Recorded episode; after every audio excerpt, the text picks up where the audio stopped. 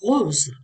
Voilà un mot qui ne présente guère de mystère étymologique, surtout depuis la chanson de Jacques Brel. On sait même le décliner. Mais avec cet exemple, je voudrais faire sentir la différence qu'il y a entre ce que les linguistes appellent le signifiant, c'est-à-dire ici ces quatre lettres R, O, S, E, et le signifié, le concept auquel il renvoie. La notion que nous avons aujourd'hui des couleurs l'on peut facilement toutes les obtenir dans n'importe quelle nuance, n'est plus du tout la même que celle qu'avaient nos ancêtres. C'est ce que je vais montrer avec cette histoire de la couleur rose, récit que j'ai emprunté à l'historien Michel Pastoureau, qui a écrit une série d'ouvrages passionnants sur les couleurs. Le grec et le latin ne possèdent aucun adjectif pour nommer la coloration rose, alors que les Grecs et les Romains ont certainement l'occasion de voir au quotidien différents tons de rose dans la nature. Certes, il existe bien un adjectif latin, roseus, construit sur le nom de la fleur, rosa, mais c'est un faux ami. Il signifie non pas rose, mais rouge brillant, vermeil, très beau rouge. Il s'emploie souvent pour qualifier les farbes dont se servent les femmes et les étoffes qui ont été teintes au kermès. Le Moyen Âge, chrétien, qui recherche les couleurs franches et vives, n'apporte rien de nouveau et ne sait toujours pas qualifier notre rose. La nuance existe, dans la végétation et le textile notamment, mais elle séduit moins qu'à Rome et n'a toujours pas de nom. En latin médiéval, roseus et son doublé rosaceus continue de signifier vermeil et s'applique surtout aux joues, aux lèvres, aux phares. Les premiers changements se situent au tournant des XIVe et XVe siècles lorsque les marchands vénitiens commencent à importer d'Asie, de façon plus régulière qu'auparavant, une matière colorante longtemps dédaignée, le bois de braise, en latin brasileum. Il s'agit d'un bois semi-précieux fourni par plusieurs essences de l'Inde méridionale et de Sumatra, dont les propriétés tinctoriales sont bien connues mais jugées par trop évanescentes. Les teinturiers de grand teint ne s'en servent guère. Toutefois, vers 1380-1400, en utilisant de nouveaux mordants, euh, c'est-à-dire des substances qui aident la teinture à pénétrer, à mieux pénétrer, mieux s'accrocher dans le textile, les artisans italiens parviennent à rendre cette teinture plus solide et à produire des colorations nouvelles, jamais vues sur une étoffe ailleurs qu'en Asie. Des tons roses, vraiment roses. Le succès est immédiat. En milieu princier, nombreux sont les hommes qui souhaitent porter cette couleur venue d'ailleurs, jugée délicate et mystérieuse. À la cour de France, Jean de Berry, grand mécène et amateur de ce que nous nommerions aujourd'hui l'art contemporain, lance la mode du rose, une mode originaire d'Italie qui concerne non seulement l'étoffe et le vêtement, mais aussi la création picturale. Rapidement, en effet, les peintres et les enlumineurs imitent les teinturiers, transforment le colorant en lac et introduisent sur leur palette différentes nuances de ce nouveau rose. Un problème cependant demeure. Comment nommer cette couleur nouvelle et raffinée, difficile à obtenir mais désormais appréciée dans tout l'Occident Finalement, c'est un terme existant en dialecte vénitien et en toscan qui finit par s'imposer.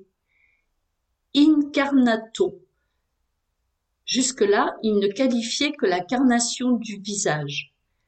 Dorénavant, il va s'appliquer à tous les tons, tous les tons de rose et être traduit tel quel dans la plupart des langues européennes.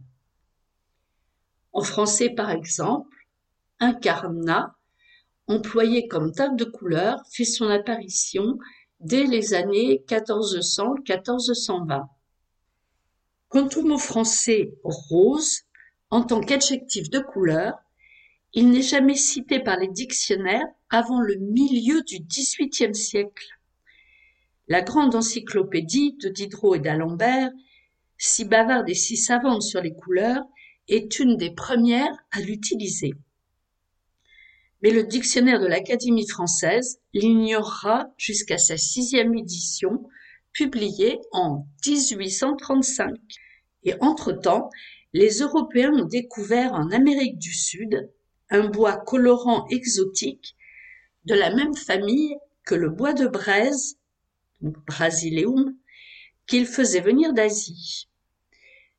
Mais ses pouvoirs tinctoriaux sont nettement supérieurs.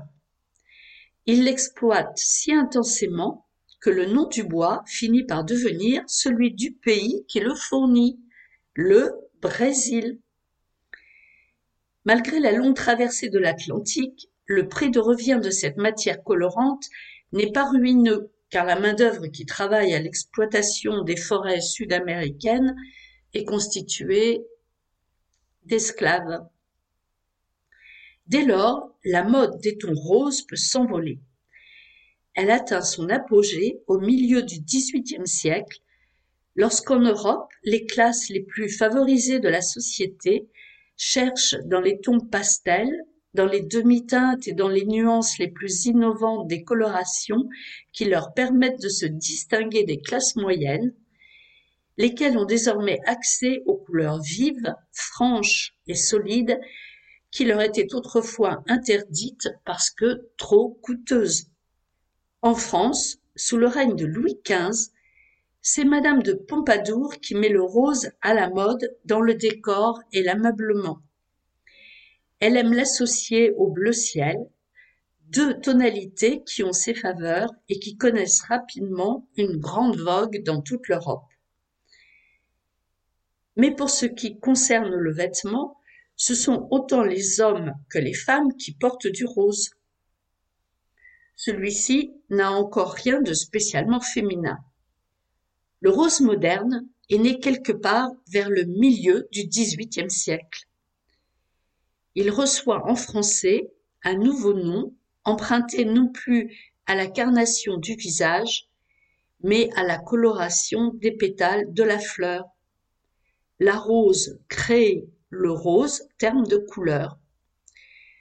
Au fil des décennies, en effet, botanistes et jardiniers avaient réussi à créer des variétés de roses de plus en plus nombreuses et les roses vraiment roses, inconnues de l'Antiquité et du Moyen Âge, étaient devenues courantes. La mode qui consiste à habiller les nourrissons et les jeunes enfants de rose et de bleu ciel ne date pas du XVIIIe siècle. Elle semble apparaître dans le monde anglo-saxon vers le milieu du siècle suivant, et contrairement à ce que l'on a parfois écrit, la protection de la Vierge n'est absolument pour rien dans cet usage. C'est une habitude née dans les pays protestants et qui lentement s'est étendue à l'ensemble des sociétés occidentales. Longtemps du reste, il n'y a pas eu de distribution sexuée, filles et garçons pouvant être vêtus aussi bien de rose que de bleu. Les bébés masculins semblent même être plus fréquemment costumés de rose que de bleu, si l'on en croit la peinture mondaine antérieure à la Première Guerre mondiale. Cette mode, toutefois, ne concerne que les milieux de cour, l'aristocratie et la haute bourgeoisie. Dans les autres classes sociales, les nourrissons sont presque toujours vêtus de blanc. Il faut en fait attendre les années 1930 et l'apparition d'étoffes dont les couleurs résistent au lavage répété à l'eau bouillante pour que l'usage du rose et du bleu ciel se généralise, d'abord aux États-Unis, plus tard en Europe. À cette occasion, un choix plus fortement sexué se met en place, rose pour les filles, bleu pour les garçons. C'en est fini du rose pensé comme une déclinaison pour enfants de l'ancien rouge viril des guerriers et des chasseurs. Le rose est désormais féminin, essentiellement féminin, alors qu'au XVIIIe siècle, il était encore bien souvent masculin. À partir des années 1970, la célèbre poupée Barbie le consacre pleinement dans ce rôle et étend peu à peu son empire à tout l'univers ludique et onirique des petites filles. Est-il permis de le regretter? Voilà, là-dessus, je vous dis à la prochaine fois.